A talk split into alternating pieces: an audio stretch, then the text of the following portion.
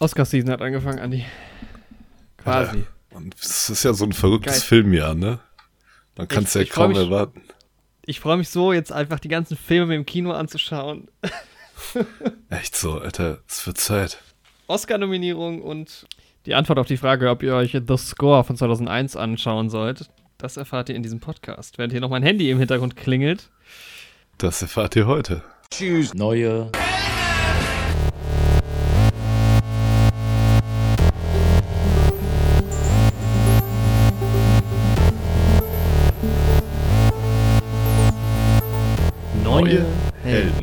mit Jorik und Andi. Hm. Ja, Ja, abendliche Aufnahme. ja Kein 20 Kaffee- Uhr. Kein Kaffee zur Hand, 20 Uhr. Bei dir nicht? Ich habe einen Kaffee zur Hand. Echt? Boah, sehr gut, sehr gut. Ja. Schnappt euch alle einen Kaffee, weil wir, wenn, wer jetzt diesen Podcast, wir sind, oh, wir sind generell verspätet, ne? Es ist Montag. Und wir nehmen Montag auf so, wir waren, wir waren lange Zeit relativ regelmäßig, eigentlich super regelmäßig. Dieses Jahr lief echt gut, ja. Das Jahr nicht gut. Immer sonntags kam die Folge, aber diese hier nicht. Nee, die kommt jetzt mal am Montag, 15.03., dann nehmen wir das auf. In den Mal gucken, ob die am Montag kommt, dann müsst ihr es ja noch schneiden heute. Ja, stimmt. Vielleicht kommt sie auch am Dienstag. Wir nehmen sie auf jeden Fall in den Iden des März, nehmen wir sie auf. In den was? In den Iden des März. Die Iden? Ja, das hat man, das hat man früher so gesagt, ne? Das war so ein, im Römischen Reich war das so eine Feiertagszeit, Mitte März. Und in der Ja. Zeit wurde auch Julius Caesar ermordet. Und man sagt, dass einer der Berater von ihm vorher gesagt hätte, ein paar Wochen zuvor, hüte dich vor den Iden des März. Nice. Ja, heute vor 2000 Jahren. Bisschen, bisschen mehr noch, vor 2060 Jahren. Wir erinnern uns. Wir erinnern uns.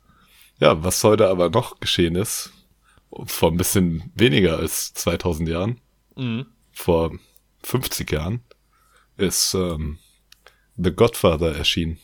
Bist du gerade auf der Wikipedia-Startseite?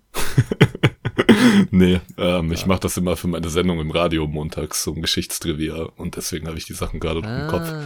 Aber ich dachte, diese Marlon Brando Godfather-Sache, die kann ich hier für The Oh. Score auch anbringen. Na, ich habe mein Handy klingelt immer noch. Ähm, ich hätte es eben einfach mal auf stumm schalten sollen. Ich glaube, man hört das ja auch nie. Das ist immer so, man, es steht ja hinter Mikrofon das Handy und das Mikrofon dürfte es gar nicht aufnehmen eigentlich, aber wenn man es dann sagt, dann ist es natürlich Thema. Okay, ja. Marlon Brando, hast du, hast du mal, hast du einen Film gesehen mit dem oder? Boah, ich habe jetzt, ähm, jetzt noch nicht so viele Filme mit ihm gesehen, tatsächlich. Ich auch gar nicht. Ich kenne Also, ich kenne keinen. ich kenn vier. Ja. Die, der Pate-Filme und The Score. Ja. ja, ich auch. und Marlon Brando war ja schon auch so ein bisschen ein Ding, ein großes, auch wie, ähm, Ein ziemlich großes, ja. ja, wie heißt denn dieser eine Schauspieler, der auch so ein Riesending war, so in den 50er, 60ern? Boah, John Wayne, dieser Western-Schauspieler. Nee. Hm, Mm. Jedenfalls von dem habe ich auch nichts gesehen. Deshalb weiß ich wohl auch nicht, wie der heißt gerade. Aber ja, weil Marlon Brando war ja schon eine Riesensache, so. Gilt ja, Ja. oh, ich sehe hier gerade, er hat auch Julius Caesar schon gespielt. Da sind wir jetzt hier richtig überleitungsmäßig. boah, sind wir stark. dabei. Ich bin gerade auf seinem Wikipedia-Artikel und ja, ich habe ja heute mich auch ein bisschen reingelesen in seine, in seine Vita, in seine Biografie. Mhm. Und er gilt ja auch so als stilistisches Vorbild sowohl für Elvis als auch für James Dean, die dann wiederum für ja, ganze Generationen als Stilikone gelten. Das heißt, er hat da schon Maßstäbe gesetzt, auf jeden Fall. Der erste Bad Boy der Filmwelt, sagt man ja auch. Hey, Marlon Brando war ein Vorbild für Elvis. Ja. War Elvis nicht vor Marlon Brando? Nee, ungefähr zeitgleich so. Echt? Ja. Krass, okay. Also gerade so was die Sideburns und sowas angeht. Steht hier zumindest. Habe ich jetzt, hab ich jetzt nicht empirisch überprüft, ob das wirklich stimmt. Na gut. Habe Elvis jetzt nicht gefragt. Ja. Aber ja, Marlon Brando hat auch mitgespielt in The Score. Ja. Ja, das Score. Wir wollen ja noch gar nicht drüber reden. Genau, das Ähm, heben wir uns mal für hinterher auf. heben wir uns mal auf. Äh, es wird natürlich spoilerfrei bleiben und genau, es soll ein bisschen als Hilfe dienen, ob jemand jetzt, ähm, der ist gerade bei Netflix. Ich hatte den aber, das war wieder Zufall, weil ich wollte den gucken und dann habe ich gesehen, er ist bei Netflix und das war dann irgendwie glückliche Fügung. Kann auch sein, dass er schon länger da war. Bei Netflix kriegt ihr den und die erzählen euch dann gleich, ob ihr den schauen solltet oder nicht. Aber heute ist der 15. März 2021 und das ist natürlich typischerweise die Zeit, in der die Oscars schon längst gelaufen sind. Aber nicht in diesem Jahr, denn die Oscarverleihung findet erst im April statt und natürlich ähm, wird es auch wieder eine Oscar-Wette geben. Ähm, mindestens mal in gleicher Besetzung wie letztes Jahr in diesem Podcast. Ich freue mich schon ultra drauf. Und Ich dementsprechend, ja, war heute schon so ein bisschen Aufruhr bei uns in der Gruppe, als wir uns die Oscar-Nominierungen angeschaut haben. Und ich mich Und, direkt und Leute aufgeregt. sich negativ zu Filmen geäußert haben, die ich eigentlich gar nicht so schlecht fand. Aber da werden wir auch nochmal drauf zu sprechen kommen, denke ich, in der Oscar-Wette dann. natürlich ganz ausführlich im, in der Oscar-Wette, genau, und dann auch in, den, äh, in der darauffolgenden Oscar-Folge oder halt, ich weiß nicht, ob sie direkt danach kommen wird, aber ähm, lass uns trotzdem nochmal kurz draufschauen, so ein bisschen durch die Kategorien und die ganz großen Aufreger ähm, besprechen. Ich bin hier auf der Oscar-Seite und da ist die erste Kategorie äh, Hauptdarsteller. Mhm. Ähm, Da bin ich jetzt auch auf der Oscar-Seite. Mhm. Interessant ist natürlich auch hier, also es sind, ähm, also es ist natürlich dieses Jahr, ne, ich glaube, der Filmpool ist halt relativ klein gewesen. Mhm. Es gab ja auch so ein paar Anpassungen, was die Streaming-Sachen anging. Also die Filme mussten nicht in Kinos laufen, nur wenn es halt ging. Ähm, also es gibt tatsächlich dieses Jahr ausschließlich, äh, also Filme, die ausschließlich auf Streamingdiensten liefen. Ähm, was ja normalerweise ist ja für die Oscars ähm, Voraussetzung, also früher war es Voraussetzung, dass der Film halt im Kino gelief, laufen muss und dann kamen irgendwann halt Streamingdienste, die dann halt ihre Filme extra nochmal in Kinos haben laufen lassen, damit sie bei den Oscars teilnehmen können. Ähm, so ungefähr. Und deshalb haben wir halt viele Streaming-Filme. Es sind halt auch super viele Sachen, die wir noch nicht gesehen haben. Deshalb erlaube ich mir darüber keine Meinung. Ähm, aber interessant ist halt auch hier, dass Chadwick Boseman tatsächlich für Ma Black Bottom nominiert ist, postmortem.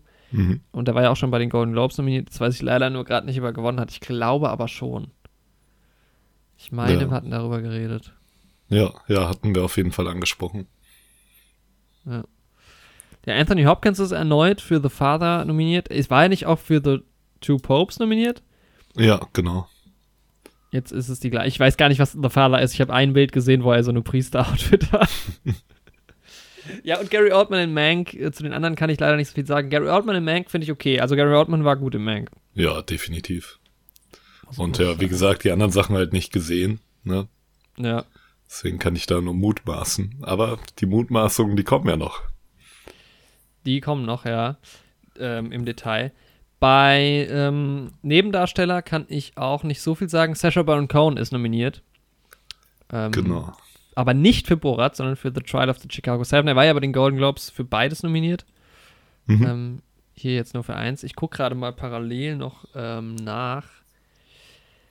Ich weiß, dass Mank die meisten Nominierungen hat mit zehn und ich glaube, danach kommen einige Filme, die haben sechs Nominierungen. Es ist relativ ausgeglichen, bis auf Ja. halt Mank. Judas and the Black Messiah sind ja auch, hat sehr, sehr viele Nominierungen. Genau, die haben auch sechs. Der interessiert mich auch, ohne wirklich zu wissen, worum es geht. Mhm. Ja, ich habe jetzt auch nur von Bildern, kann ich so drauf blicken. Aber es geht ja auch um die Black Panther Bewegung in Ja. den 1960er Jahren, die ja auch in Trial of the Chicago Seven am Rande mit aufgegriffen wird. Also liegt Genau, jetzt ja. nicht der Fokus drauf, aber ist ja schon auch deutlich thematisiert in dem Film. Generell kann man, glaube ich, sagen, es ist äh, aus, also ungewöhnlich diverse äh, Oscar-Nominierungen, ähm, weil die Oscars sind ja klassischerweise sehr weiß und auch sehr männlich behaftet. Ähm, es sind zwei äh, Frauen, da kommen wir gleich noch zu, in der Kategorie äh, beste Regie nominiert. Ähnlich wie auch bei den Globes, da waren es drei tatsächlich, aber das ist ähm, auf jeden Fall sehr cool. Mhm. Ähm, und ja, auch was die Thematiken angeht, habe ich das Gefühl, so langsam Wird so ein bisschen diverser. öffnet sich diese ganze Oscar-Geschichte, ja. Ja, wirkt auf jeden Fall so. Ist auch an und für sich schon mal eine schöne Sache.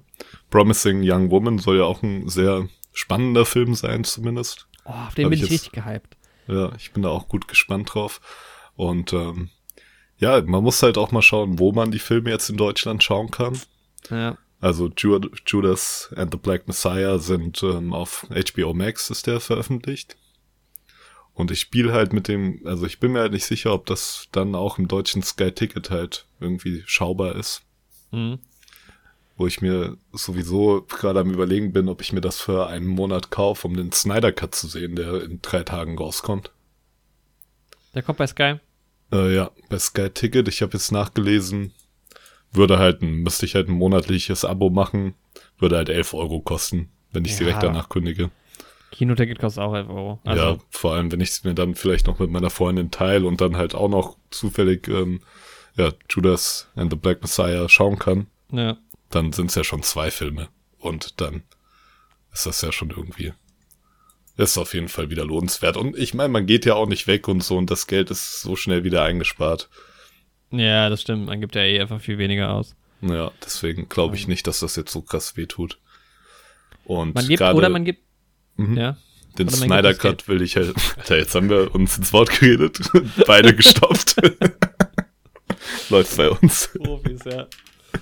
Ja, red du zuerst. Ich, ich sag nur, oder man gibt das Geld anders aus und wollte kurz ähm, von meinen neuen Steelbooks schwärmen, aber es gibt eine neue Star Wars Steelbook Collection. Schaut sie euch an. Die Ich ist sehr das schön. Snap, Snapchat bei dir gesehen. Sehr, Ja. sehr nice. Ja, ich habe noch nicht alle. gut. Ich habe noch nicht alle bestellt. Es gibt, äh, manche kommen auch erst im Mai, aber ich werde mir auf jeden Fall jetzt, habe ich entschieden, alle holen. Alle, was Mhm. gibt's? Elf Filme insgesamt. Ja, die sehen halt auch richtig gut aus und es ist eh schön, wenn das so einheitlich ist. Genau. Für Star Wars kann man es auch machen. Ja, echt so. Hm. Ja, auf jeden Fall will ich halt Justice League relativ zeitnah gucken, weil halt mein Internetfeed dann wieder voll sein wird mit Spoilern und so. Und dann verdirbt das mir den Spaß so ein bisschen bei Justice League. Ja, da Also- muss ich mich mal ranhalten mit meinen DC-Filmen, eigentlich immer noch so ein bisschen. Aber das ist ja tatsächlich ganz gut, weil die sind so geil, die zieht man sich dann auch gerne am Stück rein. Alter, die DC-Filme sind halt so richtig gut, das macht halt voll Laune. Ah, geil. ähm, ja. Wobei ich sagen muss, das Ding ist gar nicht so die Spoiler, sondern ich will einfach noch keine Kritiken irgendwie sehen. Und oft reichen ja irgendwie schon Thumbnails, damit du so einen Eindruck hast. Zum Beispiel Das- wie ja. jetzt bei Wonder Woman.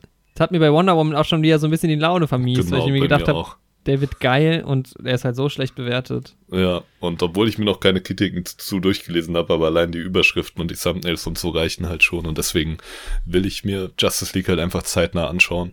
Und Ja. An dem Tag schreibe ich meine Riesenklausur und das ist dann auch so ein bisschen meine Klausurbelohnung. Und wenn der Film Nice. schlecht wird, gut, dann ist es halt meine Bestrafung. Ist auch in Ordnung. Je nachdem, wie du bei der Klausur dann abschneidest. genau. Ja, ich fänd's halt irgendwie schön, aber da war ja halt auch nie von die Rede. Dass, also Justice League würde ich halt irgendwie auch ganz gerne im Kino sehen, glaube ich. Mhm. Aber ähm, ich gehe mal nicht davon aus, dass der hier unbedingt in die Kinos kommt. Ja. Äh, ich weil, bin auf jeden Fall froh, dass der in Deutschland überhaupt zeitgleich zu sehen ist. ja, ja, das stimmt. In irgendeiner Form. Ja. Also Ja. genau, äh, nochmal um, um zu den Oscars zurückzukommen, Frances McDormand ist natürlich nominiert für Nomadland, war ja auch, äh, hat ja auch den Golden Globe gewonnen. Mhm. Ja, Promising Young Woman, Carrie Mulligan ist halt einfach eine Promising Young Woman. Ist jetzt nicht mehr ganz jung, aber ähm, wird ist ja auch so jung, wie man sich fühlt, ne? Genau, großer Fan. Hört euch unsere Folge zu The Dick an. Ähm, da war sie einfach großartig und ja, ich, ich, ich weiß auch gar nicht so viel über die Filme tatsächlich. Ähm, will mir auch gar nicht zu viel. Also ich lasse mich da gerne auch überraschen, aber auf den bin ich irgendwie auf jeden Fall, also allein schon wegen Carrie Mulligan auch gehypt. Mhm. Deshalb auch schön, sie da zu sehen. Die anderen, also ich kenne Viola Davis, ich kenne Vanessa Kirby. Andra Day kenne ich jetzt nicht. Aber ich kenne halt die Filme nicht. Ja. Also gehen wir mal weiter. Genau, ja, Actress in a Supporting Role. Und Das dafür, das finde ich das Geilste, dass nicht nur Maria Bakalova nominiert ist für Borat 2, sondern dass sie halt den ganzen dass Titel der ganze. Titel da drin steht. Ja. Und der crasht halt jedes Layout. Das ist einfach geil. Müsst ihr euch mal angucken auf der Website, der ragt halt so komplett längs der Überschrift empor. Ja, ich kann es aber vor. Borat subsequent movie film Delivery of prodig prodigious bribe to American regime for make benefit once glorious nation of Kazakhstan. Genau. Ja. Der wird dann auch schön bei der Verleihung vorgelesen. Ich find's geil, dass sie für einen Oscar nominiert ist, weil das ist so eine crazy Geschichte mit ihr halt. Ja, echt Ob so. sie jetzt gewinnt, ich weiß es nicht, Olivia Colman ist noch nominiert, die ja, äh, keine Ahnung, immer geil ist. Ähm, Amanda Seyfried Mhm. ist nominiert, die anderen beiden kenne ich leider nicht. Glenn Close und Yu Jung Jeon, ich nehme an, so ne, spricht man den Namen aus. Mhm. Aber ja, Amanda, also ich habe ja nur Mank noch gesehen. Ja, Amanda Seyfried war okay, aber ich habe Ja. halt so meine Probleme mit Mank generell. Ja, ich fand halt irgendwie gerade so für ihr Alter und so und dann auch halt für das Material bei Borgard hat äh, diese Maria Bakalova das schon sehr, sehr gut gemacht. Ja, es wär, ich glaube, es wäre eine Überraschung, aber es wäre nicht unverdient. Also es war, Ja. schon, war schon geil.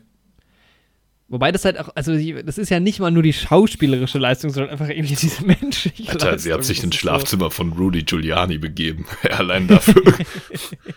Das war irgendwie, also. So, ja, es war ein Hotelzimmer. ja. Ja. Ohne jetzt irgendwie politisch zu werden. Aber der Typ ist schon gruselig. Ich glaube, wir sind hier schon, vor allem was US-amerikanische Politik angeht, wir schon politisch genug geworden in dem Cast. ähm, ja, Animated Feature Film. Da, also Soul wird safe gewinnen, vielleicht.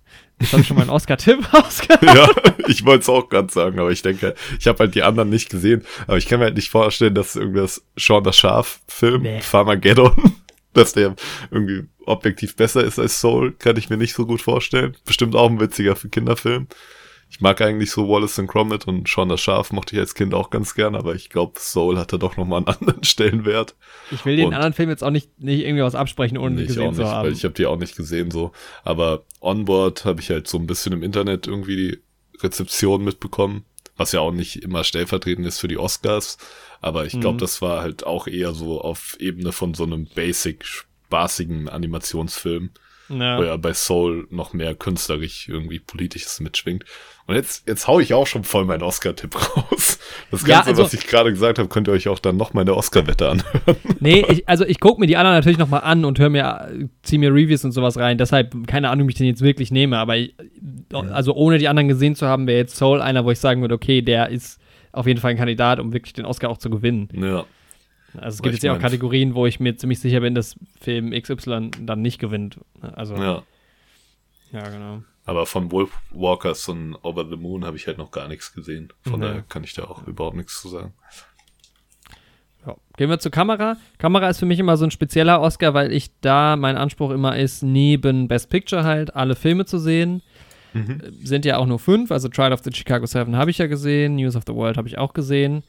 Mhm. Fand ich ja auch klasse, den Film. Ähm, War auch dein persönlicher Geheimtipp. Ja. immer, ja, absolut. Wenn man sich so richtig langweilen will. Ähm, aber die Kamera war, also war, war eine schöne Aufnahme. Mank verstehe ich nicht so ganz, muss ich sagen. Also es ist halt, keine Ahnung, das ist so.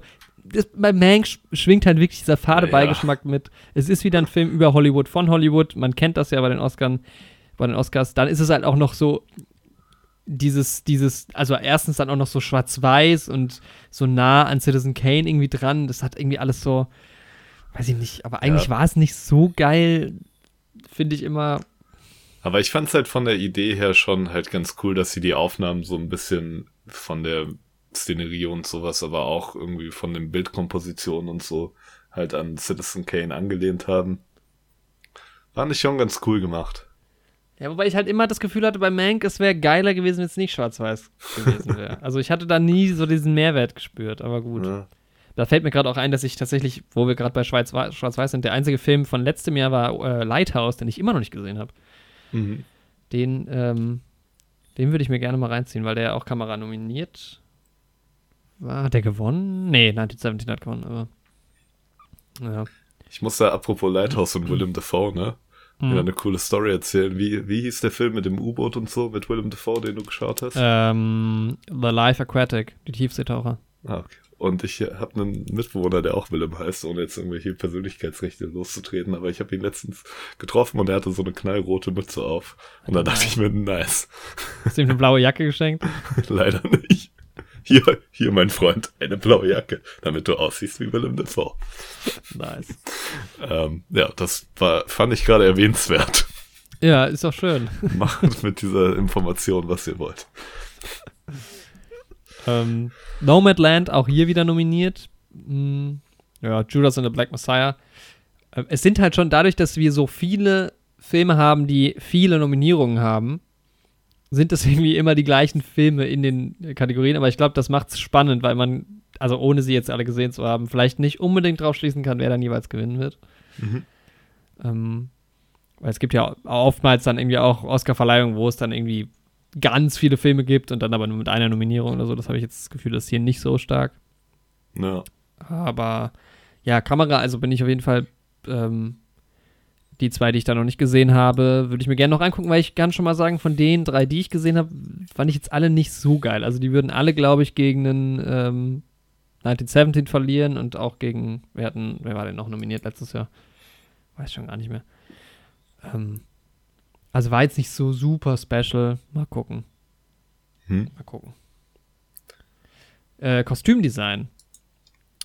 Emma ist nominiert. Da habe ich mich gefragt, ist Emma nicht schon zu alt, aber irgendwie wohl nicht. Ja. Den habe ich auch schon so lange auf der Watchlist. Ich auch. Zeit halt da, der ist halt gerade so, auch in Deutschland wurden die Trailer und sowas schon gezeigt. Kurz bevor dann der Lockdown wieder kam. Das war einer der ersten, der dann so richtig auf ähm, Prime kam, glaube ich. Ja, Das war so die erste Umsiedlung auf Streaming.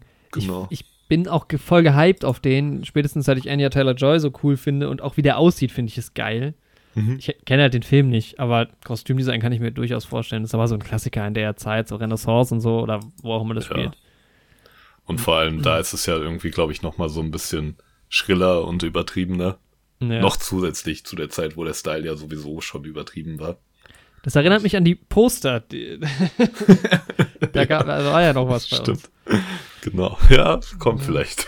Aber wenn die Oscars sich verspäten, dann können wir auch unsere. Dann können wir auch. Ich meine, es ist ja das zweitmeist erwartete Event nach den Oscars Das stimmt, ja. in der, in der Filmwelt.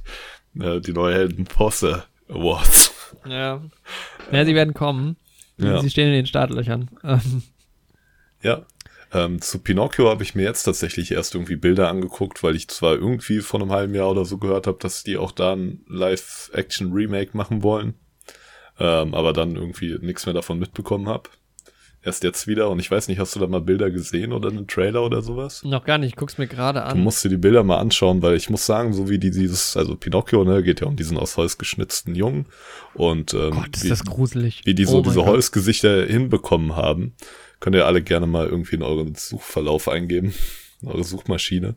Es sieht schon gruselig aus, aber es sieht sehr gut gemacht aus, so. Ja, es sieht halt so gruselig aus wie ein Mensch Wie's- aus Holz. Also, Ja.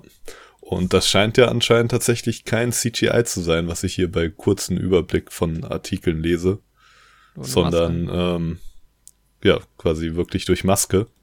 Und dann finde ich das eigentlich schon wieder ziemlich cool. Ja, Aber ja, wie gesagt, spannend. Auch den Film noch nicht gesehen, aber also wenn das wirklich irgendwie so gut ist, wie das jetzt auf den Bildern wirkt, könnte da auf jeden Fall auch was drin sein. So. Ja, ich ähm, nehme es schon mal vorweg, bei Make-up und Hairstyling ist, ist er auch nominiert. Also, Ja, ja. Ist, Ja, ist krass. kann ich mir ja. jetzt, wo ich die Bilder gesehen habe, gut vorstellen. Ansonsten Hm. haben wir noch Mulan. Mhm. Äh, Habe ich so kurz mal reingeschaut, als Ina den geguckt hatte. Mhm. Sah auch von den Kostümen ganz cool aus. So. Ja. Ähm, Und Mank halt wieder natürlich. und Marraine's Black Bottom ist halt auch ein geiler Filmtitel, aber ich weiß auch gar nicht, worum es da geht. Aber Ja. ja. Ja, Mank. Auch hier. Ja, doch, da, war- das ist so eine Kategorie, da ist er, finde ich, gerechtfertigt drin, weil 40er Jahre und so. ja, haben sie halt sehr gut umgesetzt. Aber die Zeitperiode hat man halt dann auch doch schon öfter gesehen. So. Also auch wenn sie es super gut gemacht haben. Wobei bei den Oscars gewinnt auch ganz oft dieses Renaissance-Ding, das hast du jetzt auch relativ häufig gesehen. Ja. Ja, da erinnere ich nochmal an Little Women. Oh mein Gott. Bestes Kostümdesign der letzten zehn Jahre, mindestens. ja. Der Film hat uns mitgenommen und nicht mehr losgelassen. Ja, aber wirklich nicht. Hat uns einfach gepackt. Ja. An der Ferse und mitgerissen. Auf eine unglaubliche Reise. Ja. ähm, ja, Regie? zwei. Regie. Ich glaube, meine Reihenfolge ist, ist nicht ganz die Echt? deine. Nee, doch, doch. Das hatte nur gescrollt irgendwie unbeabsichtigt. Nee, stimmt doch. Regie. Ja, Mank mit dabei. ja, also da muss ich sagen, sorry. Also, naja. Ihr könnt euch ja unsere Folge dazu anhören, aber David Fincher hatte, hat sich da, also. Ja, weiß ich nicht. Du hattest aber eine andere Meinung, oder? Ja, ich fand das, also aus ähnlichem ähm, Aspekt wie Kamera, fand Ja. ich das halt irgendwie ganz cool, dass die halt Citizen Kane so gemimickt haben. Und Ja. da halt so, halt so Schlüsselszenen halt so parallel dargestellt haben. Das hat mir halt ziemlich gut gefallen. Und deswegen, also ich werde jetzt nicht weil ich jetzt da auch keinen Vergleich habe, weil ich die anderen Filme nicht gesehen habe. Aber ich Ja, fand es genau. eigentlich schon ziemlich cool. Vom Directing her, von der Regie. Ja, nee, ich fand's halt einfach. Also ich muss, ne, ich fand jetzt Mank auch nicht, nicht schlecht. Ich fand den, der war schon ganz gut. Aber ich weiß nicht, der hatte halt auch irgendwie eine relativ hohe Erwartungshaltung und ich habe halt auch das Gefühl, dass der generell irgendwie so ein bisschen overrated ist. Würdest du mir da zustimmen? Ja, das schon. Also, auch jetzt mit ne, insgesamt zehn Oscar-Nominierungen Ja. und so. Und irgendwie war das alles ein bisschen mehr so aufgebauscht, als es im Endeffekt vielleicht dann war. Ja, das auf jeden Fall. ich kann das dazu war halt. kein Citizen Kane. Ja. Ich, ich kann dazu jetzt halt nicht sehr viel mehr sagen, weil wir haben genau, wir haben hier ähm, Emerald Fennell, Promising Young Woman, die war ja auch nominiert für ähm, Regie bei den Golden Globes, das gleiche wie Chloe Zhao für Nomadland, die hat dadurch gewonnen. Ähm, dann haben wir noch Lee Isaac Chung für Minari und Thomas Winterberg für Another Round. Da weiß ich nicht mal genau, was das für Filme sind. Minari ist, glaube ich, aber auch sechsmal nominiert. Ja, kommt Ja, auch häufig genau. vor. Ähm, wird, man, wird man sehen oder nicht sehen und dann wird man sehen. Ja, Ja, dann, also ich weiß nicht, die Dokumentarkategorie können wir, glaube ich, gerade überspringen, weil ja das ist ja immer so gesehen. ja. leider äh, noch nichts gesehen. Vielleicht kommt ja noch der ein oder andere. My Octopus Mhm. Teacher hört sich gut an. Würde ich mal reinschauen. Ja, genau, Ja. dann, ähm, genau, Documentary, Documentary Short, genau das gleiche. So, Film-Editing, mein erster großer Aufreger. Da fehlt jetzt kein Film, den ich mir vorstellen könnte, der es da verdient hätte, reinzukommen. Wenigstens ist Mank nicht nominiert, aber wie zur Hölle kann da nicht Tenet nominiert sein? Sorry. Ah, haben die den Film nicht gesehen. Ich, ich kann verstehen, wenn man Tenet nicht mag. Das war für mich jetzt auch, weil weitem kein 10 von 10 Film oder nicht mein Lieblings-Nolan-Film oder irgendwas, ja. Aber der Ja. Film, wenn er irgendwas kann, dann doch wie der sich erstens anhört und aber auch, wie er halt aussieht und wie er auch Ja, geschnitten ist. Also, definitiv so. sowas musst du doch auch erstmal zusammenkriegen, solche Bilder. Da bin ich auch voll bei dir. Also ich, so, ich kann schon sagen, so von der Story ist es auch nicht mein Lieblings-Nolan-Film. Aber so rein optisch und so, vom, der hätte auf jeden Fall irgendwo eine Nominierung verdient. Er ist ja nicht komplett ausgeblieben, aber ich finde halt, also ich glaube, was ich glaube ist, die Leute haben den Film gesehen und haben halt gedacht, ich check's nicht. Und deshalb wollen sie, ist er da auch nicht nominiert, weil es zu, vielleicht zu durcheinander auch geschnitten ist und so. Aber ich glaube halt, dass so, und wenn du den Film ein paar Mal guckst und dich damit auseinandersetzt, dann ist er ja auch irgendwann nicht mehr so kompliziert. Das ist zwar viel Effort, den du da reinstecken musst, aber der funktioniert schon irgendwo. Hat auch Ja, seine Muss halt Schwachstellen einfach die vielleicht Prämisse Plotholes. so akzeptieren irgendwann. Ja, aber wenn du dann dir mal anguckst, womit man hier gearbeitet hat und welche Bilder man zusammenkriegen musste, finde ich, ist das eigentlich eine eingeloggte Schnittnominierung. Aber was, ich mache nicht die Regeln. aber ja, keine Ahnung. Also Trial of the Chicago 7 habe ich gesehen. Da habe ich auch im Podcast gesagt, fand ich mega geil geschnitten auch. Fand ich auch nice. Also gerade so am Anfang auch, diese Montage und sowas. Ey, der erste Moment, wie, wenn, der, wenn der Prozess anfängt, wie das inszeniert und geschnitten ist, ist so geil. Auch richtig gut. Ja. Also, aber wie gesagt, die anderen Filme auch nicht gesehen. Ja, ich nur wiederholen, aber Trial of Chicago 7 hat es auf jeden Fall verdient. Ja, genau. Ja. Aber also da war ich schon sehr enttäuscht, dass da Tenet nicht, nicht dabei war. Mhm. International Feature, keine Ahnung, können wir auch aktuell wenig zu sagen. Ja, ja, genauso im Endeffekt Make-up und Hairstyling haben wir jetzt schon, ne, Mank und Pinocchio angesprochen, Emma. Ungefähr Ja. dasselbe wie bei Production Design. Ich finde den Titel Hillbilly Allergy meine gut. Ja, das stimmt. Der hat was. Ja. Muss man noch mal gucken. Mank, ja, es ist immer eine Kategorie, die sehr nah dran ist natürlich, ne, bei, Bei, bei Custom. äh, ja. Kostüm. Aber gerade so mit Maske und Pinocchio, ja, wäre spannend auf jeden Fall. So, kommen wir zum nächsten Aufreger. Musik, wie zur Hölle kann Tenet da nicht nominiert sein? Das ist so, ohne Witz. Also, Ludwig Göransson hat den, hat den Score ja geschrieben. Mega geiler Typ erstmal.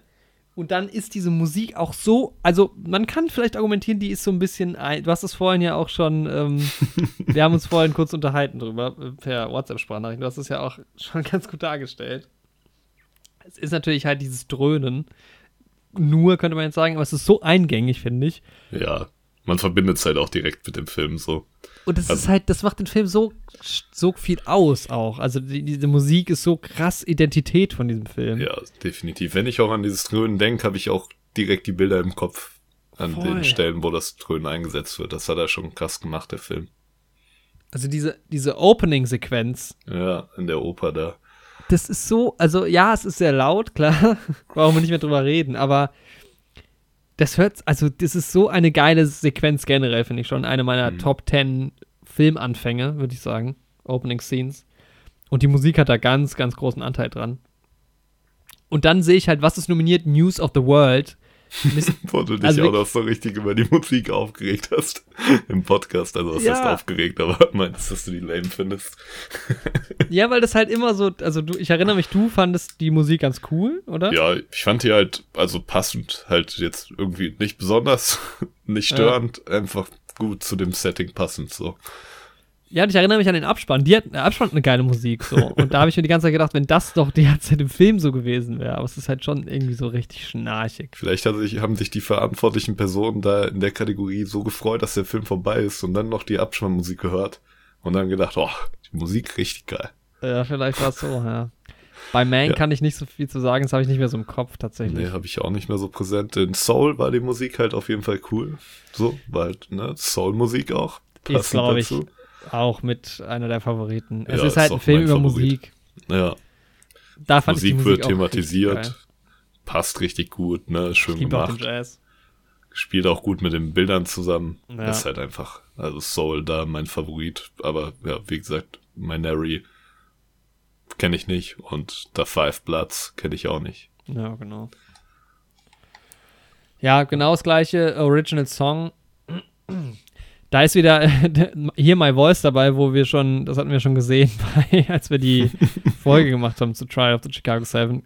Keine Ahnung, welcher Song das wo ist. das an uns vorbeigegangen ist irgendwie. Vielleicht Ja. gab es so eine kurze Musical-Nummer in dem Gerichtssaal, die wir irgendwie verpasst haben. Alter, wie bei Dings, wie bei äh, Christmas Chronicles. Das ist wieder so die Kategorie, ich erinnere mich, wir haben die Oscar-Wette letztes Jahr gemacht und ich meine, sich fünf Songs anhören ist wenig Effort, so, aber niemand hat's gemacht. Und es ist, es ist immer so schwierig, das auch einzuordnen, ohne die Filme dann noch zu sehen, weil, Ja, ja, es zählt ja immer so ein bisschen auch, wie wichtig ist dann vielleicht auch der Song für den Film. Ich Mhm. finde es gut, dass dieser Eurovision Song Contest äh, Film hier nominiert ist. Mit Will Ferrell. sehr schön, ja. Keine Ahnung, ja. Ich würde gerade mal noch mal äh, zu den anderen gehen, bevor wir zu Best Picture kommen. Mhm. Das können wir ja zuletzt machen. Ah, bei Production Design ist Tenet ja sogar dabei. Ja, okay. Uh. Und da muss ich sagen, Ja. verstehe ich nicht so ganz. Boah, ich glaube halt, die Sache ist halt so mit diesem echten Flugzeug und so und dann Ja, in den Hangar da und so, da das Spiel schwingt halt, glaube ich, hart mit so. Und wollte ich nämlich gerade schon sagen, dass die deshalb nicht bei Production Design dabei sind, aber gut, ich habe es nur übersehen vorhin wohl. ja, ja, die, ähm, diese, diese Stadt am Ende ist ja auch relativ viel, haben sie da aufgebaut. Mhm. Muss man schon sagen, war geil. Also natürlich, ja, also diese Szenen, gut, die haben es bestimmt verdient. Was fandest Mhm. du bei, aber Production Design hast du ja noch als eine der wenigen Sachen bei News of the World gelobt, oder? Täusche ich mich da? Ich weiß, du machst gerade einen Gag, oder? Ja. Weil das ist also wirklich die allergrößte Frechheit. Weil das habe ich wirklich, ja genau, das war eigentlich so mit einer der größten Kritikpunkte bei mir, wo ich gesagt habe, ja, langweiler, langweiliger geht's ja kaum. Äh, wie langweilig kann man einen Western-Film gestalten? Boah, da habe ich echt gedacht, damit haben sie sich gar keinen Gefallen getan. Ich verstehe nicht, wieso dieser Film da so gut ankommt. Ich verstehe es wirklich nicht. Ja, vor allem, ich dachte mir doch so im Podcast, ja, irgendwie, was hast du denn bei Production Design? War doch solide und so. Aber, ja, du hast das auch auf einer Leinwand bei dir gesehen, wenigstens zu Hause. Hm. Das habe ich halt sogar bei meinen Eltern zu Hause geguckt, auf meinem Laptop. Nicht mal auf meinem schönen 4K-Bildschirm. Das heißt, da, da kann man eh nicht beurteilen, ob irgendwas gut aussieht. Das war halt auch alles nachts. Leider kann man das Production Design gar nicht bewerten. Ich meine, klar, Ja. es ist immer dieses, das habe ich aber auch gesagt, das ist natürlich ist es ein Western und natürlich ist es authentisch gemacht. So, also es sieht auch aus wie ein Western. Da ist schon Arbeit reingeflossen. Aber der kreative Anspruch, finde ich, der liegt höher. Ja. Tja. Mank kann ich es wiederum verstehen, weil Mank natürlich schon auch mit diesem Film, Sets und Studio und so da ganz gut, ähm, ganz gut aussah. Ja, Und dann halt wieder zwei Fall. Filme nicht gesehen. Aber genau. ja, Tenet, wenn ich, also ich wünsche halt Tenet auf jeden Fall irgendwie einen Oscar, deshalb, ähm, Mhm. ja, vielleicht auch da. Mal gucken. Ja. Animierter Kurzfilm, noch nicht gesehen, aber das sind dann immer die animierten äh, Filme, äh, kann man sich ganz gut auch nochmal reinziehen. Auch die Live-Action-Filme ja, ähm, gibt es oft dann bei, bei Vimeo oder bei YouTube oder sowas tatsächlich. ja. So, Sound. Ja, Sound ist jetzt zusammengefasst, ne, wo es letztes Jahr noch die großen Diskussionen gab, ne, Ja, stimmt. zwischen Sound Editing und Sound Design. Mhm. Und ja, irgendwann nach 80 Jahren kann man auch mal sagen, nee, komm, jetzt fassen wir es zusammen. Haben wir die Leute lang genug verwirrt. Das stimmt allerdings, ja. Ja, also sorry, da gibt da ist ein Film nominiert, der heißt Sound of Metal. Wenn der nicht gewinnt, dann weiß ich auch nicht. Es ist auch Ähm. nur, du hast auch nur anderthalb Stunden schlägt jemand auf so ein Stück Metall ein. Das ist es natürlich, ja. News of the World, pff, ja, keine Ahnung. Ja, Mank, weiß ich auch nicht mehr so. Ja, doch, ach so, so. doch, da habe ich mich auch schon wieder aufgeregt. Mank hat ja diesen, auch diesen 30er Jahre Ja, Sound, ja, der einfach nur tierisch nervt. Das heißt, er hat sich auch einfach nur an, als hätten sie so einen 30er Jahre Soundfilter über den ganzen Film gelegt. Ähm, war für mich ein bisschen anstrengend. ja. Aber wenn man Mank schon so hart abfeiert, dann darf man ihn natürlich auch in dieser Kategorie nicht äh, auslassen.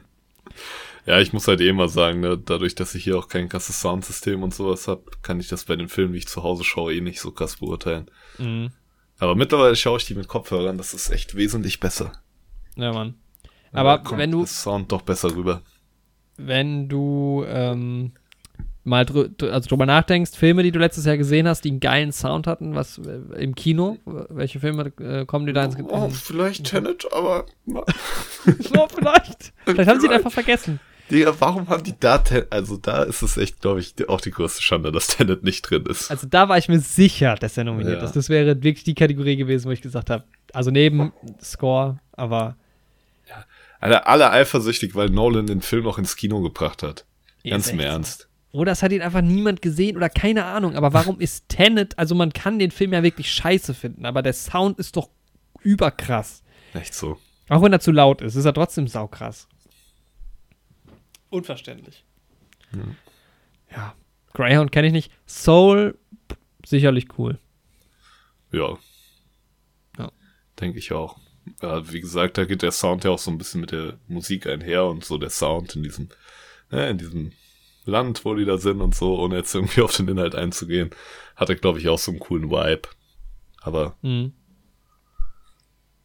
In dem Land, in den USA? nee, in dem, in dem fiktiven Land, in dem die da noch sind. Aber ich will es jetzt nicht benennen als das, was es ist, weil ich keinem irgendwas aus dem Film jetzt vorwegnehmen So. will. Ist ja kein Land. Ja, Land, Ort. ja, ja, ich weiß schon, was du meinst. Okay. Ja, ich bin, ich bin für Sound of Metal einfach nur wegen dem Titel. Ne? Also, das ist ja prädestiniert. Vielleicht ist es auch, geht es gar nicht um Metall so, das Material, sondern halt eher um Metal. Das kann halt auch sein, ja. Aber ich glaube, wenn ich, also, ich glaube, Sound of Metal ist auch sechsmal nominiert, ja. Mhm. Ja, es geht um Drums irgendwie. Ah, okay. Also, ich sehe jemanden, der an einem Drumset sitzt. Mhm. Mehr weiß ich auch nicht. Genau. Ja, Visual Effects hier.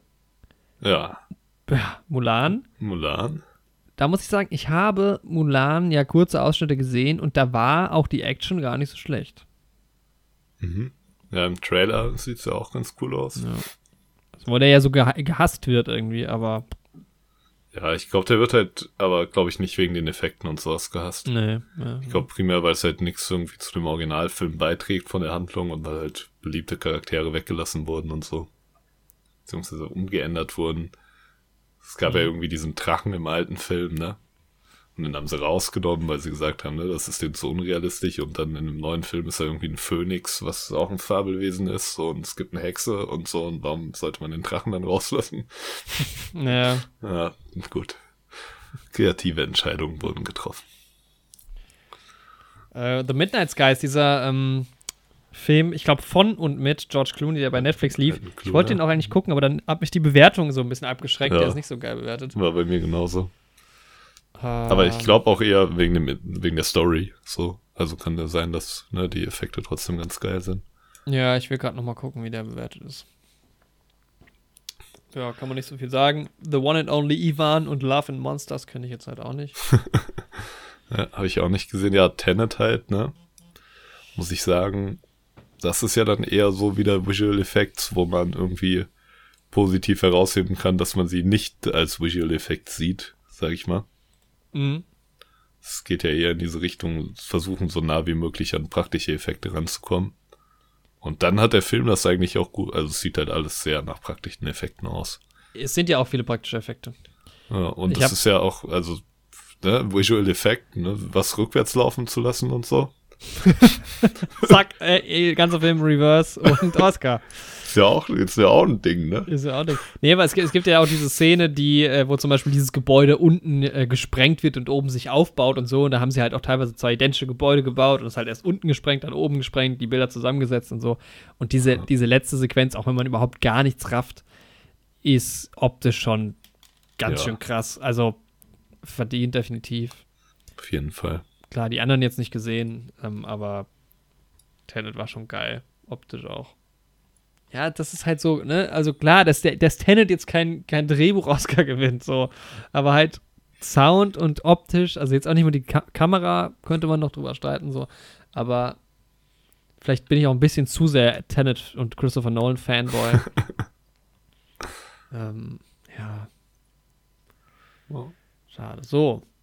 Ja, Writing. Adapted Screenplay. Ich finde es halt gut, dass Borat Subsequent Movie Film ähm, nicht nur irgendwie den, beim Eigennamen so lang ist. Ja. Sondern auch Screenplay bei und dann kommen erstmal schön acht Namen. Das will ich jetzt auch noch vorlesen, weil ich es eben gemacht habe. Also Screenplay by Sacha Baron Cohen and Anthony Hines and Dan Swimmer and Peter Bainham and Erika Rivinocha. Rivinocha? Rivinocha. Rivinocha, keine Ahnung. Dan Mazer and Jenna Friedman and Lee Curran. Story by Sacha Baron Cohen. Das ist dann auch immer geil, weil das wird ja dann auch mal so vorgelesen. Ja. Darauf freue ich mich schon.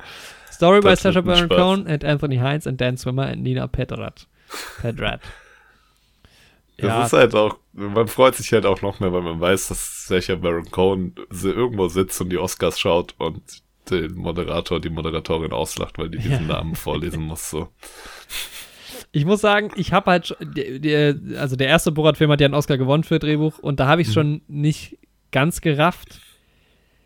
Ich raff's auch da nicht so ganz. Es ist ja wohl so, ähm, dass die, ähm, dass das ganz, also dass das Skript halt sehr komplex ist und auch viel weggeworfen wird und viel für jede mögliche Situation halt geschrieben wird und so. Mhm. Aber es ist so ein seltsamer Film, man kann es so schwer einordnen, deshalb ja, geht es nicht so ganz kaum einschätzen. Ja.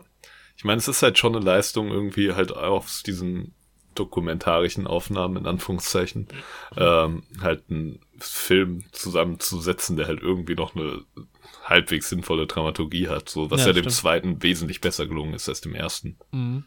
So, also das ist schon irgendwie eine Leistung, aber ja, wie du sagst, man kann es sehr, sehr schwer so einordnen im Vergleich zu anderen Sachen, weil es ja. halt was ganz anderes ist. Das stimmt. Kennen die anderen Filme auch nicht. Keine Ahnung.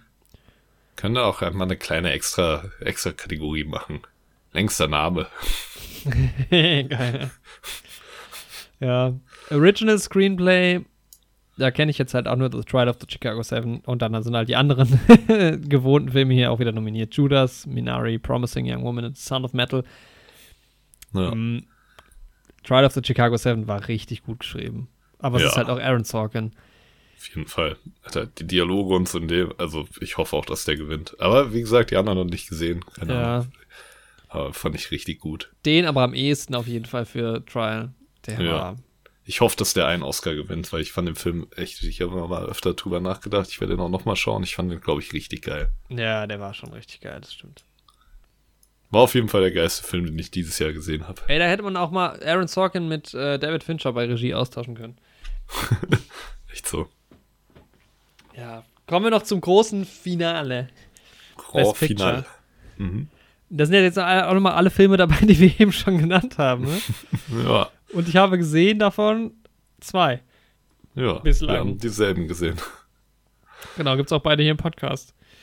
Genau. Ja, Ganz schwer. ich, ne, schwere Entscheidung. Ich glaube, die Zuhörer können sich auch nicht denken von dem, was wir bisher gesagt haben. Nee, Aber aber, also keine Ahnung, wer da jetzt irgendwie das Rennen machen wird. Also ich Ja. glaube halt, Nomadland hat halt schon Ahnung. so abgeräumt bei, ähm, bei den Golden Globes, dass es halt, ohne es gesehen zu haben, ein Kandidat ist. Ja. Ja, Ja, ich denke, ich werde aber alle von denen noch versuchen zu schauen, ja genau. Best, Best, Best Picture würde ich auch gerne angucken. soweit es geht. Also, wie gesagt, die Hoffnung ist da, ne, dass Judas and the Black Messiah irgendwie in HBO Max Sky Ticket mit drin verwurstet Mhm. ist. Kann ich das mir in einem Rutsch reinziehen? Ich weiß, dass Promising Young Woman jetzt, glaube ich, im April theoretisch einen Kinostart in Deutschland hätte. Mhm. Ob das jetzt dazu kommt, vor allem nach Ostern und so, die Prognosen sehen aktuell sehr schlecht Nicht aus. so gut aus, ja. Mal sehen, ja. Es wäre sehr schön. Bei The Sound of Metal und Minari weiß ich gar nichts und The Father. Nee. Ähm, und Nomadland. Ich glaube, der sollte auch in die Kinos kommen dann irgendwann, aber ja. Vielleicht sind das auch äh, teilweise äh, Streaming-Filme, die ich jetzt gerade gar nicht auf dem Schirm habe. Das könnte natürlich auch sein. Könnte auch gut sein. Also wenn sie zu streamen sind oder generell wahrscheinlich werden wir dann, ähm, wenn wir die Gelegenheit haben, die zu schauen, auch in diesem Podcast besprechen. Möglichst noch vor den Oscars. Genau. Und ja. Es ist aber, glaube ich, spannend wirklich, weil es sind halt wirklich, also diese, diese sechs Filme oder was es sind, die halt sechs Nominierungen haben. Genau, und dann nochmal Promising Young Woman hat fünf und halt Mank hat zehn. Ist schon, ähm, glaube ich, wenigstens spannend. Denke ich auch. Aber wenn Mank mehr als vier Oscars gewinnt, dann. Ja, aber es ist oft so. Überleg mal, ich glaube, Dings hatte auch neun Nominierungen. Ähm, Once Upon a Time in Once Hollywood. Upon a Die haben, Time, ja. zwei gewonnen. Ja. Das stimmt. Aber Titanic hatte 14, hat 11 gewonnen, also. Kann so und so gehen, ne? Ja, aber Titanic hatte halt auch einen Leonardo DiCaprio. Und Im Gegensatz zu Once Upon a Time in Hollywood. Und ein großes Schiff. Großes Schiff, ja. Und viele warten ja noch auf die Fortsetzung. Ja. Titanic kam Titanic 2. Alter, der Kampf, jetzt wird sich gerecht am Eisberg. die alte Lady hat dafür gesorgt, dass ihre Generation die, ähm, ne, den Klimawandel, die alte Lady von Titanic, die überlebt, Spoiler dann, aber ähm, dass ihre Generation maßgeblich den Klimawandel vorantreibt und dann ist der Eisberg geschmolzen. Das ist die Story von Titanic 2. Das ist, der, das ist die Pointe. Das ist die Pointe, ja. Die Titanic ist einfach ein bisschen zu früh losgefahren. Wenn sie einfach 100 Jahre später losgefahren wäre, gäbe es gar keinen Eisberg mehr. Das ist kein Eisberg mehr. Tja. Ja. Kennst du diese, diese geile, ernst gemeinte Theorie, dass ähm, DiCaprios Rolle in Titanic ein Zeitreisender ist?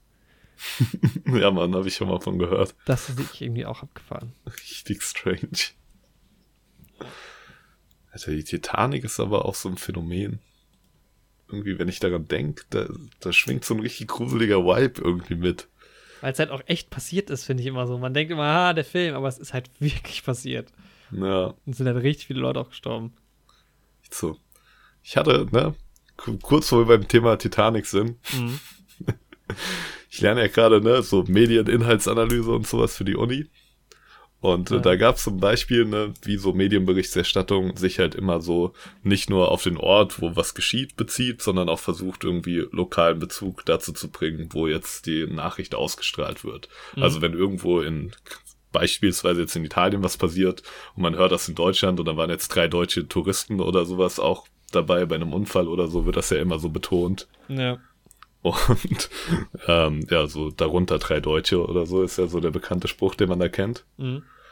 Und als Beispiel in meinem Buch, was ich gelesen habe, war in der Zeitung in Schottland, als die Titanic untergegangen ist, stand einfach als Überschrift Aberdeen Man drowns in Pacific oder Atlantik. Atlantik war es, glaube ich. Mehr gab es da nicht zu berichten. Nee, war auch ein Mann aus Aberdeen dabei. Crazy. Ja. Okay. Ja, das waren so ein bisschen die Oscars und wir sind auch schon wieder vom Hundertste ins Tausendste gekommen. Ja, ist doch schön. Ja, jetzt haben wir noch einen Film mitgebracht. Haben noch einen kleinen Film mitgebracht. Dieses Jahr, in äh, dieses Jahr, diesen, diese Woche in unserer Filmbesprechung präsentieren. The Score. Ist ein alter 2001. Hut. Ja, 2001. Alter Hut. Drei sehr namhafte Schauspieler dabei. Mhm. Von einem hatten wir es heute schon ein bisschen mehr. Ja, Marlon Brando, Robert De Niro und Edward Norton. Und Edward Mag Norton. ich alle drei sehr gerne. Und Angela Bassett. Die ist auch dabei. Die ja, kennt man auch. Immerhin. kennt man auch. Ah, guck mal, die spielt bei Soul mit. Also hat die Stimme von Dorothea. Ach, okay, tatsächlich. Und die spielt bei Marvel mit. Und bei Mission Impossible. Also ich kenne den Namen auch, aber irgendwie habe ich ist, ist mir nicht so im Gedächtnis geblieben. Ja, aber krass, dass sie auch bei Soul spricht, weil das ist ja dann, ne, sie ist ja da auch in diesem Jazzclub und so. das ist ja dann ziemlich passend. Ja, stimmt, ey. Stimmt, ja. Ja, The Score von 2001. Ähm, Regie gemacht hat Frank Oz, sagt mir jetzt nichts. Frank Oz, noch nie gehört. Kenne ich auch keine ikonische Figur, die da irgendwie von Frank Oz gespielt werden hätte können. Ist auch eher so ein, ich weiß nicht, wenn ich an Frank Oz denke, dann denke ich auch eher an so einen richtigen Schauspieler, den man auch mit seinem Gesicht kennt. Naja, also ich finde, er ist mir in Erinnerung geblieben aus Knives Out. Stimmt, da war er ja auch dabei, ne? Ja, Mann. Stimmt. Der hat äh, tatsächlich gar nicht so wenig Regie gemacht. Ja, Also er hat ein paar Muppets-Sachen gemacht. genau, das Also ist ja, damit Regie. ist er ja zu, ja. Ihn einige Muppets-Sachen gemacht. Nee, er hat tatsächlich nur einen. Er hat einen Muppets-Regie-Film. Film, Mhm. Regie. ja, ihr wisst, was ich meine. Muppets, The Muppets Take Manhattan. Ah. Ähm, viel in den 90ern irgendwie gemacht. Aber nichts, was ich kenne, außer The Score. Und ja, Dokus jetzt zuletzt. Ja, ist nicht der große Regisseur. Genau, aber er ist ein, ein Schauspieler, ein Puppenspieler. Wenn man so will, er hat viele Muppets gespielt, darunter Mhm. auch Ernie. Und ähm, ja, er hat auch eine meiner Lieblings-Star Wars-Figuren gespielt und vertont. Obi-Wan Kenobi. nee, den kleinen Yoda. Ziemlich nice. Frank Oz. Guter Geile Mann. Stimme. Hat dann auch ja, ihn als Puppe noch gespielt in den Star Wars-Filmen, in denen er halt als Puppe aufgetaucht ist. Imperium und Jedi waren es, glaube ich. Ne? Mhm. Das Imperium schlägt zurück und Rückkehr der Jedi-Ritter. Aber dann halt auch noch in den späteren, in den Prequels und auch in den neuen Filmen Yoda vertont. Ja, genau. Genau. Genau. Ja, ähm, ob er sich auch als Regisseur gut geschlagen hat, finden wir gleich heraus. Das finden wir gleich heraus. The Score. Ich musste ihn halt unbedingt sehen, weil da halt Edward Norton mitspielt. Und Mhm. ein Heist-Movie. Und ich weiß nicht, wie dieser Film so lange an mir vorbeigegangen ist irgendwie, weil ich liebe ja Mhm. Heist-Movies.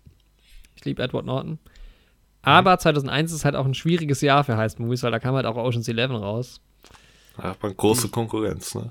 Ja, den ich ja liebe. Ich liebe diese Trilogie. Auf jeden Fall Top 10, denke ich bei mir. Ähm, bin ich einfach großer Fan von. Ich liebe Heist-Movies und äh, ja, dementsprechend war ich dann doch sehr, sehr gespannt, worum es geht. Ähm, äh, wie der Film ist. Es geht um einen äh, Score. Ja. Sagt man doch so, ne?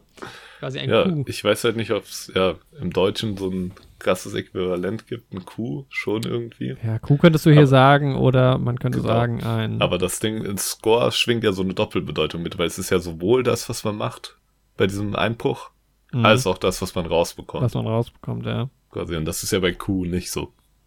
Das stimmt. Aber ja, ich weiß Außer du nicht. ob's klaust eine Kuh. dann, dann schon. Oder ein großes Q.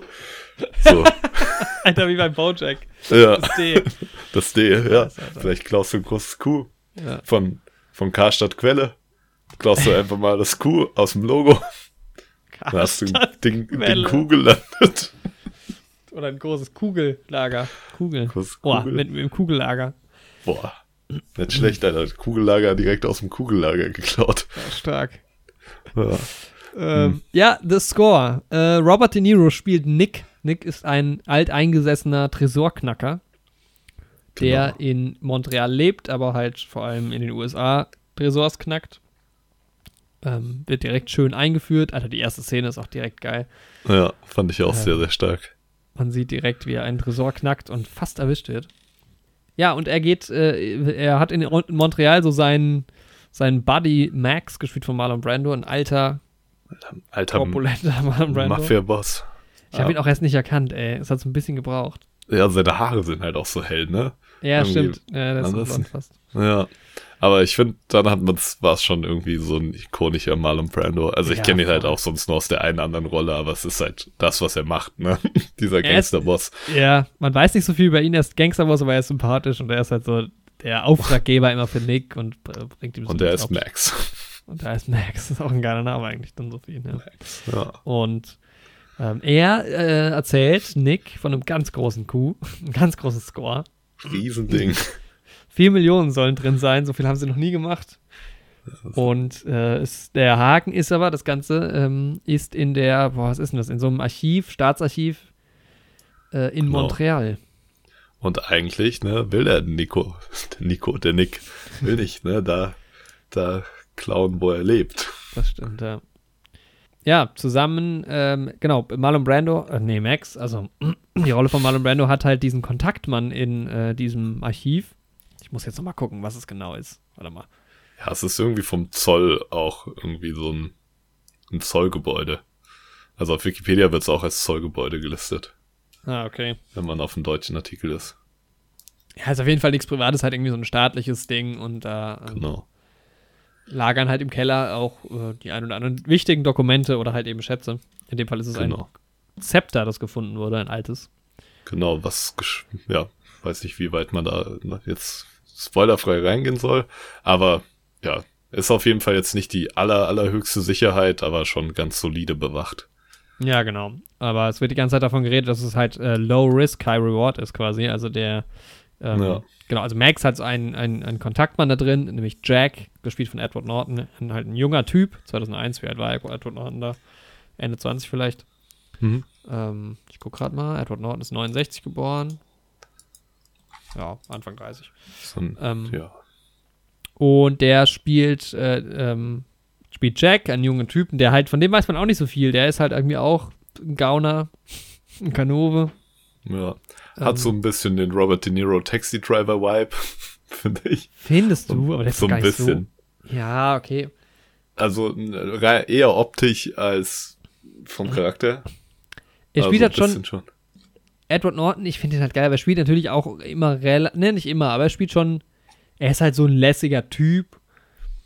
Ähm, Ja. Aber kann auch irgendwie böse sein, so. Also Edward Norton spielt auch die bösen Rollen so geil irgendwie auch. Bei The Das Italian stimmt. Job spielt er ja auch so ein Arschloch. Mit so einem Schnurrbart, sieht auch unmöglich aus. Er hat halt auch manchmal zwei Seiten so. Ja. Das So. Besondere ist halt an Jack, dass er einen Mann mit Behinderung spielt im Film äh, namens Brian, um sich quasi da so einzuschleusen in diesem, in diesem Archiv und so ein bisschen Genau. unentdeckt zu bleiben. Und da muss, Das heißt, man, muss ich ja doch. Mhm. Ja. Wolltest du gerade was sagen? Nee, nee, sprich du Also, erst. Ähm, da muss ich halt auch sagen, das macht er halt auch immer richtig gut. Also er spielt ja in ähm, Motherless Brooklyn, glaube ich, auch ein Spastiker. Mhm. Und es ist schon, glaube ich, zu. Also da, da, hier spielt er ja eine Doppelrolle. Er spielt ja jemanden, der das spielt. Und der Genau. schaltet ja auch immer wieder um im Film. Und das macht er schon ganz schön gut. Und in Motherless Brooklyn, ähm, also er spielt jemand mit Tourette. Ich weiß nicht, ob Spastik halt die, die korrekte Bezeichnung ist dafür. Mhm. Aber er spielt halt jemand mit Tourette. Und das ist schon, glaube ich, super, ja, anspruchsvoll, sowas zu spielen. Ja, es ist halt irgendwie, glaube ich, das Schwierigste ist, das so hinzubekommen, das nicht ins Lächerliche zu ziehen, quasi. Ja. Ja, Und das das so ernst rüberzubringen. Und ja, weil da war ich mir, ich habe ja Motherless Brooklyn nicht gesehen, ne? Und da, Mhm. aber von deinen Erzählungen und so gehört. Und da dachte ich so, ah, da hat er doch auch sowas ähnliches dann gespielt. Ja, Da genau. war ich ja. mir nicht mehr sicher, ob ich das richtig im Kopf hatte, aber ja, da freue ich mich, dass ich das richtige in Erinnerung hatte. Motherless Brooklyn hat generell so ein bisschen ähnliche Vibes auch so von, von, vom Mhm. Flair, von der Musik her und so. Ähm, ja, genau. Der, der ist quasi äh, so ein bisschen der junge, der junge, aufstrebende Gangster halt, der da so ein bisschen mitmischt und dem Nick halt am Anfang auch nicht so ganz traut. Und dann sind es im Prinzip noch, genau, dann gibt es halt Diane, das ist so der Love Interest von Nick.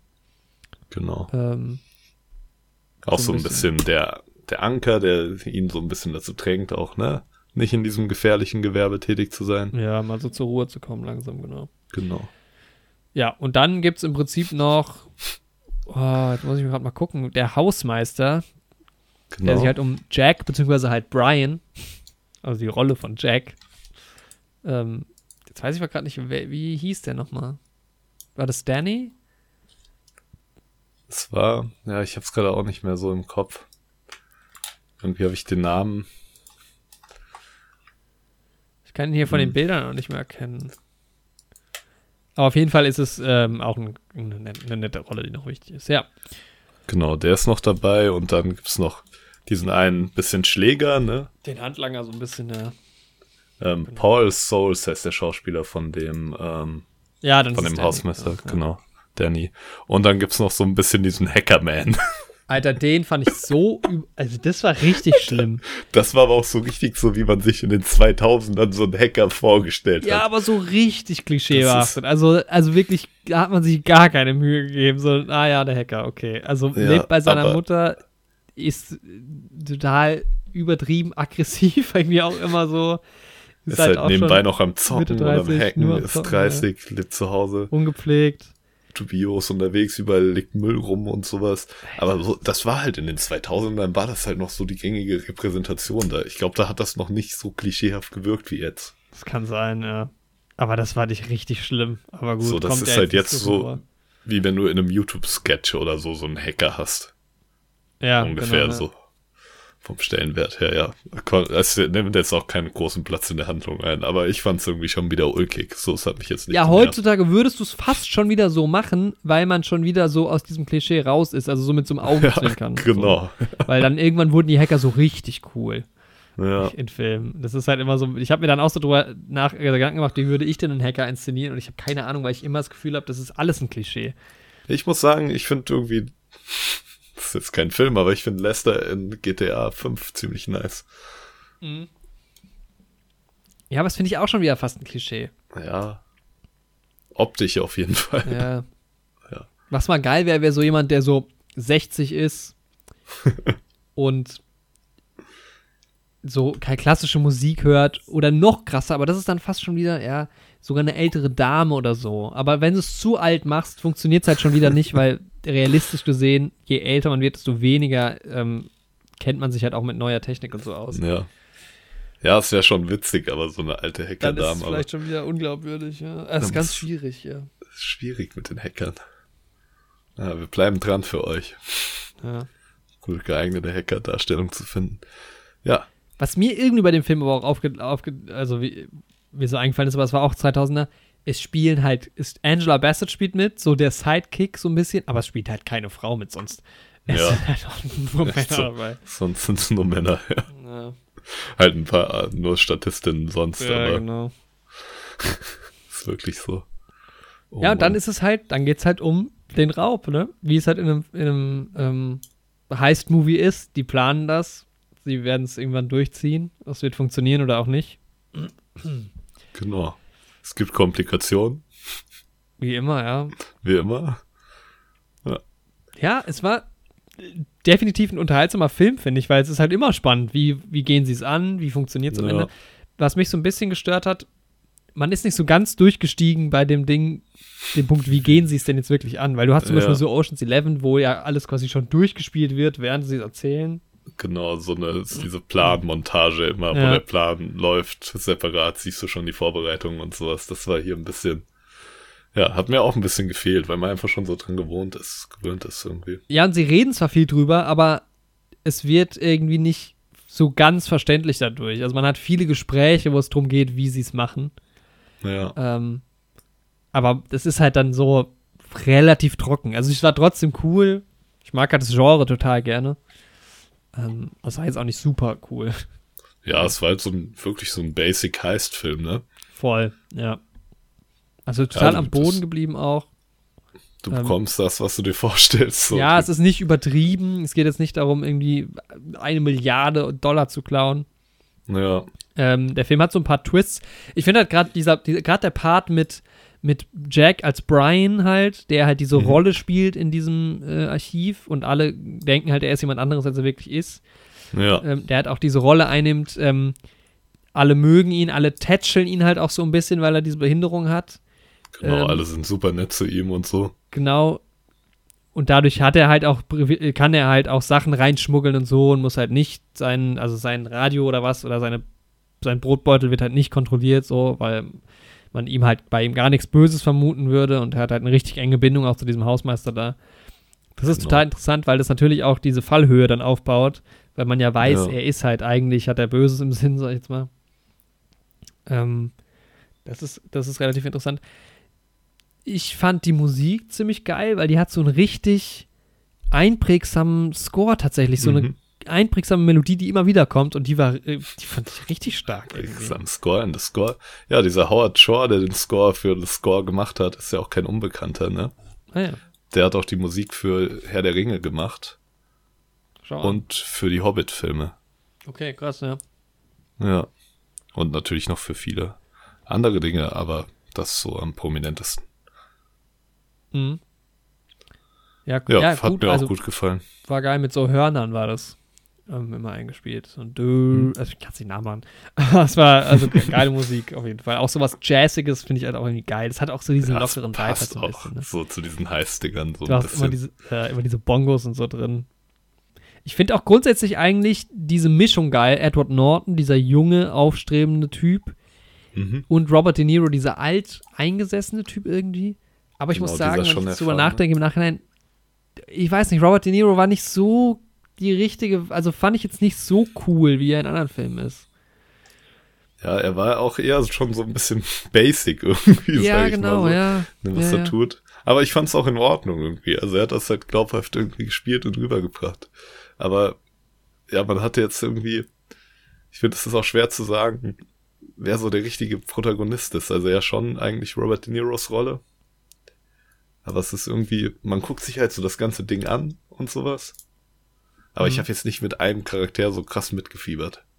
Muss ich Ja. sagen. Am ehesten halt noch mit diesem Jack, ne? Weil äh, es gibt ja nur die zwei. Also ich meine, Max und Diane sind ja wirklich so nebenher noch ein bisschen. Es gibt dann so eine Story später, wo Max noch mal so ein bisschen mehr beleuchtet wird. Das fand ich aber auch sehr generisch, wo es halt um so typische Gangstergeschichten geht. Ja, ist halt so der Klassiker, aber wenn du halt da, fand ich trotzdem cool, weil du halt Marlon Brando hast und Robert De Niro und wenn die beiden sich unterhalten, ist halt einfach nice. Kannst halt nicht viel falsch machen, so.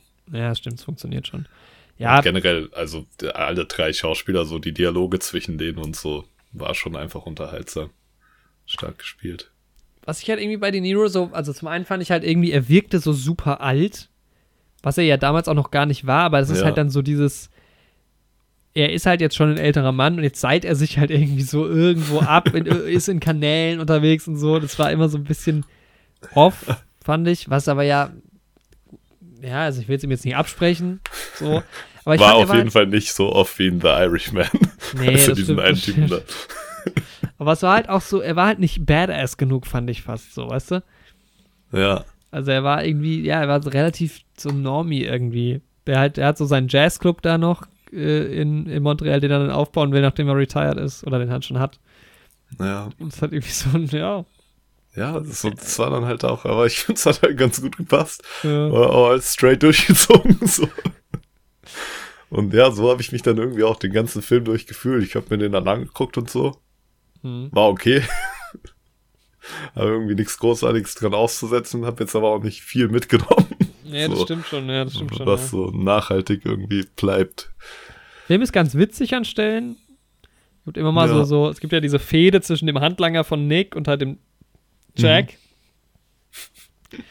Ähm, immer mal wieder kommen da so Sachen. Es gibt aber auch so ein paar Sachen, die off sind. Also es gibt ja dann einmal so diesen Deal mit diesen anderen Hackern. Ja, Äh, kommt später so eine Szene, wo die halt an so Codes ran müssen irgendwie und dann gibt es so eine ganz seltsame Szene in so einem Park. Ach, da sind leider auch die Rollen so völlig drüber irgendwie mit denen, die da zu tun haben. Halt auch so Hacker, also ganz seltsam. Es kommt auch so ein bisschen aus dem Nichts einfach, einfach nochmal Spannung reingepusht. Ja, so. genau. Das ist so ein bisschen, oh ja, aber es ist alles irgendwie okay. Also es ist nie so, wo ich sage, das ist jetzt dumm oder öde oder sowas. Funktioniert irgendwie schon ganz. Ja. Ähm, auch, auch Diane, finde ich, ist so ein bisschen belanglos fast irgendwie. Also ich finde, es gibt so ein paar Rollen oder so ein paar Storylines, die, die man noch so ein bisschen mehr in die Tiefe hätte gehen lassen können. Mhm. Ähm, die irgendwie so ganz kurz Spannung auch anmuten und dann ist es aber doch nicht so spannend irgendwie. Was passiert dann irgendwie einfach nix. Das fand ich so ein bisschen schade. Ähm, Mhm. ja.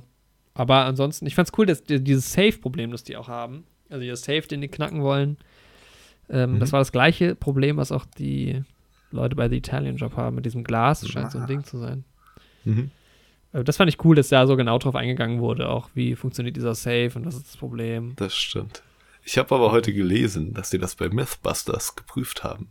Oh, okay. Und dass da der Inhalt zerstört wurde, leider. Bei der Ja, Methode. mit, wie sie dann den Safe knacken, okay, das wollen wir jetzt natürlich Ah. nicht spoilern, aber das machen sie bei The Italian Job anders. Schon mal Okay. Die müssen, auch die Filme müssen wir beide mal durchgehen. Ich liebe die Filme so. Boah. Richtig, richtig Was? geil. Ja, ja Heistfilme sind halt eh auch immer was Cooles so. Ja, aber es gibt auch so ein paar, also es gibt zum Beispiel äh, Bank Job mit Jason Statham, der ist nicht so gut. Es gibt schon so ein paar Heist-Movies, die dann wirklich, also so ein bisschen sehr generisch und auch ein bisschen langweilig sind. Aber man muss sich schon ein bisschen was einfallen lassen. Aber oftmals, klar, es reicht halt geile Mucke irgendwie, geile Montagen, coole Charaktere. Fertig ist der geile Heist-Film, ja. Also ich Ja. die Musik halt bei Oceans ist halt auch krass, ne? Ja. Muss man sagen. Also mega. Ja, es fügt sich halt auch so gut zusammen. Bei Oceans. Ja, auf jeden Fall. Wenn du Ja, da so eine Montage hast, dann haut die Musik noch rein und dann, ja, das ist Geil. einfach geil. ja, diesen Kult hat der Film halt auch nicht so ganz. Ne? Der ist schon relativ basic so, aber er ist gut. Ja. Also ich hatte auf jeden Fall meinen Spaß. Es war auch spannend, fand ich. Also wenn, als dann später der Heist quasi dann passiert, das ist, da war ich schon ganz schön drin, muss ich sagen. Da hatte ich auch Ja. Puls. Ja, ich war auch ziemlich drin. Das wird schon spannend, ja. Und das ist ein, also das Ende ist crazy, können wir gleich nochmal kurz drüber, drüber reden. Ja. Genau. Aber ansonsten ist irgendwie alles, also ja, ich würde, ich bin, ich hau mal eine Wertung raus, ich bin bei 6 von 10. Ja, ich auch. Ja. Ja, es ist halt, wie gesagt, jetzt hat mich jetzt auch echt nichts so krass gestört. Hier und da so kleine Schwächen. Mhm. Aber ja, ich müsste jetzt nicht nochmal gucken, aber jetzt, ja, könnt ihr euch anschauen so. Wenn ihr euch fragt, was kann ich heute Abend gucken und dann habt ihr Bock. Alter, Robert De Niro, schaut euch mal an. Marlon Brando, Edward Norton. Schaut euch mal das Score an und dann gibt ihm 6 von 10 Punkte und dann hat auch, hat auch jeder was davon. Da macht man nichts mit falsch. Der ist einfach echt gut, sehr solide, ähm, gut gespielt, Story ist gut, das, alles ist irgendwie so ganz gut.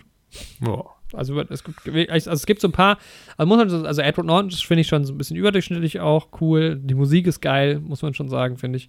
Dafür gibt es halt so ein paar Schwachstellen, wo es halt so ein bisschen, bisschen sehr klischeebehaftet ist, bisschen sehr unrealistisch, weil es so ja, und immer so ein paar Sachen, die halt irgendwie nicht so spannend sind, wie sie hätten sein können. Aber am Ende nimmt der Film ordentlich Fahrt auf, finde ich. Hat dann auch einen guten Spannungsbogen. Also ja, da kann man nichts, Genau, kann man nichts ist falsch ja- machen mit. Wenn man es auf der klassischen Bundesjugendspieleskala hat, dann ist es eine, eine Siegerurkunde, sag ich mal. Ja, genau, ja. Der Film ist ein Sieger, ist ein Gewinner. Ist ein Gewinnerfilm. Gewinner, Gewinnerfilm. Ja. Ist keine Ehrenurkunde natürlich. Nee. Aber besser als eine Teilnehmerurkunde. Gut, dass du das jetzt nochmal schön aufgedrückt Äh, hast. wobei ja jeder Zuhörer, ihr kennt ja die Bundesjugendspiele noch, Leute. Das hat ja, glaube ich, jeder durchgemacht. Die gibt's ja bestimmt schon. Seit 1979 verpflichtend. Ich habe es gerade gegoogelt. Krass, ich hätte jetzt gedacht, länger tatsächlich. Ja, hätte ich auch gedacht. Das ist eigentlich, ja, Das klingt irgendwie, für mich klingt es eher so nach was aus den 50er, 60er. ja, nicht so. Ähm, ja, ja. saubere Siegerurkunde rausgeholt. Wollen wir noch Genau. inhaltlich was machen? Ja, können wir machen. Gehen wir nochmal rein. Mal kurz fünf Minuten Inhalt. Wer sich nicht spoilern lassen will, kann ja kurz überspringen. Genau. Ähm, Der ist auch wieder Timestamps. Genau, ja. Ja, jetzt geht's los, los, los, los mit dem Inhaltsteil. Ja, so im Nachhinein habe ich mir gedacht, also diese ganze Geschichte mit Diane ist halt so, da habe ich halt wirklich gedacht, da platzt irgendwann nochmal die Bombe, aber es ist halt so, Mhm. da passiert nix. Also die Rolle ist Ja. so unnötig gewesen. Ja, echt so, der Konflikt wird aufgebaut, aber dann ist es doch okay. So. Ja. Ich Ja. dachte auch, er muss sich noch entscheiden oder sowas im Mhm. Endeffekt. Aber nee, Ich dachte auch, aber ich hab's Anfang, ihm auch gegönnt. als ich sie am Anfang gesehen habe, dachte ich halt, okay, sie ist halt der Spy. Sie lässt die Mhm. ganze Si- Sache auffliegen, aber nee. Ja, okay. Nee, es ist, einfach, es ist halt gut gelaufen, wirklich, für Robert De Ist Niro's Figur. glatt gelaufen, das stimmt, ja. War eine glatte Sache, so. Aber das fand ich auch am Ende, ne? Es ist so obvious. Man sieht dieses Ding, was sie zusammengebaut haben, diesen Schraubenschlüssel, diesen überdimensionalen. Und dann ist es, wird es halt ausgetauscht. Das ist so klar. Und ich Der alte halt, Tauschtrick. Einfach einen alten Tauschtrick abgezogen. Alter, das ist doch heißt Beginnerhandbuch. Ah, wirklich, ja. Und ich hab's aber nicht kommen sehen, wirklich. Nee, ich dachte dann auch so, äh, weil wirklich, ich dachte so, ja klar.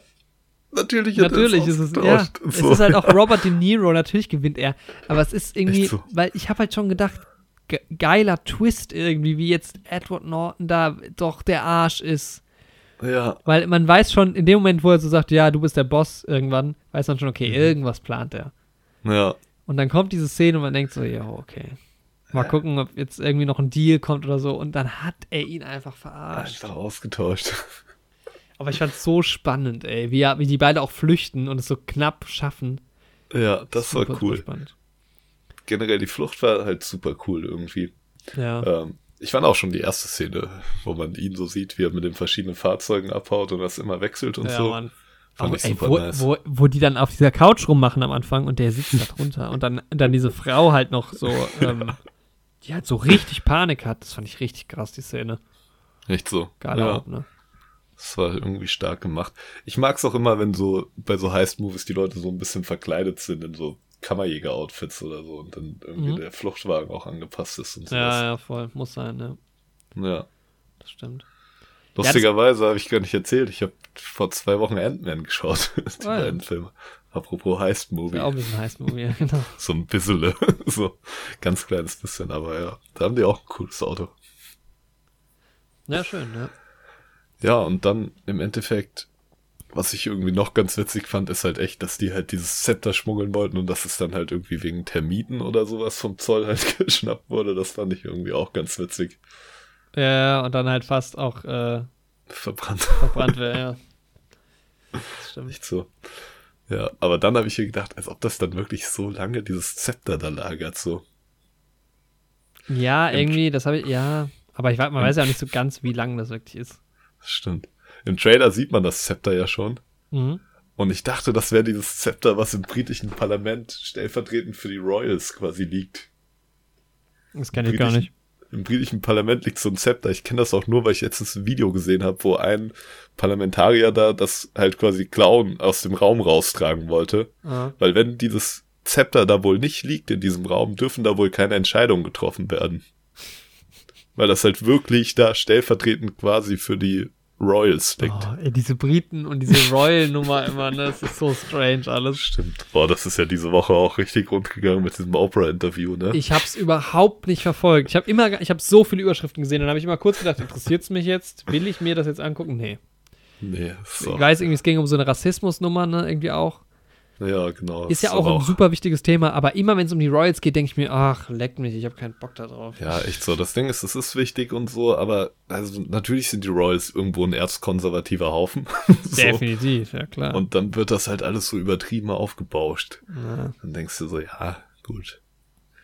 krass, ne? Ja, aber äh, nochmal zurück. Ich fand das cool, dass halt wirklich dieses, der Zoll das jetzt nur hat, weil da Termiten drin waren in dem Holz. Ja, Mann. Das stimmt. Und dann habe ich mir so gedacht, ähm, dass der doch eigentlich auch die ganzen Human-Klemmbausteine rausholen könnte. Da habe ich so ein Gegenvideo zu gesehen. Alter, das, da, das Ding kocht auch so richtig unnötig hoch. Aber auch so ganz viele Meinungen. Gibt halt auch so ganz viele Leute, die so sagen, yo, es ist die unwichtigste Geschichte der Welt und alle regen sich drüber auf halt in der Community. Ist ja auch so. Wie dieses Lego-Ding auch so ein Riesenthema geworden ist, ne? Das Das ist ist, seltsam, irgendwie ja. verrückt. Ja, Klemmbaustein-Ding. ja auch Ja, Lego. aber auch Lego, genau. Ja. ja. Wie fandst du das Ende, Ende?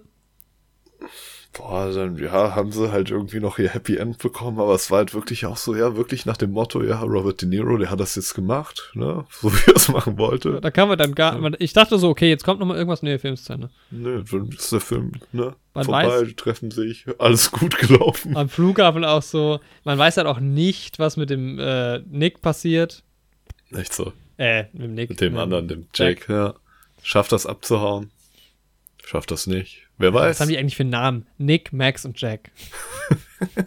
Da hat der, hat der Frank Oz gesagt, da denken wir uns jetzt, komm, nimm mal irgendwelche Namen. Er hat es ja nicht geschrieben. Ja, stimmt. Ja, das Ende fand ich so ein bisschen underwhelming, aber ist auch okay für den Film. Also, da- das ist dann so ein Ding, dann baut man dann eine Story und denkt, ja, warum hätte man es da nicht eigentlich aufgehört? Also, Ja. das dann noch cooler zu machen hinten raus, ist, glaube ich, schwierig. Von daher war es okay. Aber ich hätte mir trotzdem noch ein bisschen was gewünscht dann irgendwie. Also vor allem, was halt mit, mit Jack passiert. Weil irgendwie wird so angedeutet, der hat halt ein richtiges Problem jetzt, weil er wird ja auch, sein Gesicht ist ja auch in den News und so. Und Mhm. er ist eigentlich ein guter Typ, finde ich. Er ist cool. Und dann ist er am Ende so am Arsch. ja. So ein bisschen schade. Alter, ich Aber man weiß halt- es halt auch nicht so ganz. Gut, dass er im Endeffekt seinen Hausmeisterkollegen nicht erschossen hat. Alter. Also, Ja, ich glaube, das war so echt der Moment, wo ich am größten Spannung hatte. Weil ich Ja. mir dachte, ey, am Ende muss er den erschießen, ne? Das hätte ich, glaube ich, echt krass gefunden. Ich glaube, das hätte mich mitgenommen. Aber Ach. dieser Moment, wo der Hausmeister so rausrennen will und diese SWAT-Einheit kommt so rein und lässt sich nicht raus. Klassiker, ja. Echt so. Ja, Naja, ja, also, war, doch, war doch cool. War in Ordnung. Okay. Ähm, wollen wir noch eine Runde Schach spielen? Oh, stimmt, unser Schachgame. Erstmal gucken wieder, wie die Figuren. Ich habe leider das Schachbrett abgebaut. Musste ich aus platztechnischen Gründen machen. Hattest du, hast du gesagt, aber du hast gesagt, du hast es immer fotografiert. Aber wir Genau. können es auch wieder auf nächste Woche schieben. Wir machen so alle drei Wochen das Schachspiel, ist okay. Ja, da haben wir auch ein paar Züge hintereinander. Ist auch okay. Ich glaube, es ist ey, wirklich die langweiligste Geschichte in der Geschichte der Podcasts. Schach. Nee, ich habe ja eine neue Podcast-Idee. Oh, okay. Willst du sie droppen? Oder Ja, ich drop sie, Alter. Wöchentliche Stunde der Stille mit Andy. stark, ja. Und ich glaube, das wird dann die langweiligste Podcast-Geschichte. Aber ich will das halt auch nicht so machen, dass ich jetzt wirklich jede Woche da einfach nur dasselbe Mute-Audio da hochlade. Sondern ich setze mich dann schon mal eine Stunde Stunde hin. Ich atme auch so ein bisschen ins Mikrofon, das äh, ist nicht hundertprozentig still. Fast schon so ein bisschen ASMR dann. Ja, Ja, krass. ich denke, das ist ein gutes Konzept.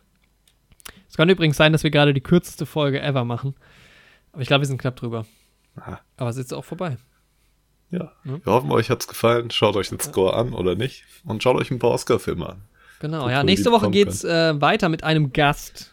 Da freue ich mich Oder sehr ein drauf. Gast. Und es geht um Game of Thrones. Geht um da habe ich ja schon lange drauf gewartet. Wir sind ein bisschen spät zur Veranstaltung, zur Party. Das stimmt. Late to the party. Game aber wir machen es. Ja, wir ziehen es durch. Game of Thrones Ja. kommt. Vielleicht Ähm, sind wir doch wieder aktuell. Ich bin ja guter Dinge, dass man sagt, achte Staffel war ein Traum. Hier ist Staffel 9. Wird vielleicht, Viel genau, wenn wir Glück haben, wird jetzt diese Woche ähm, äh, quasi bekannt gemacht, dass es weitergeht mit Game of Thrones, dann haben wir halt richtig, dann können wir richtig, richtig gut äh, Zuhörer auch gewinnen. Ansonsten werden viele vielleicht die nächste äh, Folge überspringen, weil sie Game of Thrones nicht kennen. Ähm, das ist aber gar nicht schlimm, denn übernächste Woche geht es dann weiter. Wahrscheinlich mit einem Oscar-Film, würde ich mir wünschen. Vielleicht auch nicht. Ja. Mal gucken, was wir kriegen. Ja, Wäre aber auf schön. jeden Fall wird es wieder sehr viel Spaß machen. Da bin ich mir sicher. Ich denke auch. Und ein Schachspiel gibt es. Ein tolles Schachspiel. Das wird super. Versprech mal nichts, was du nicht halten kannst. Okay.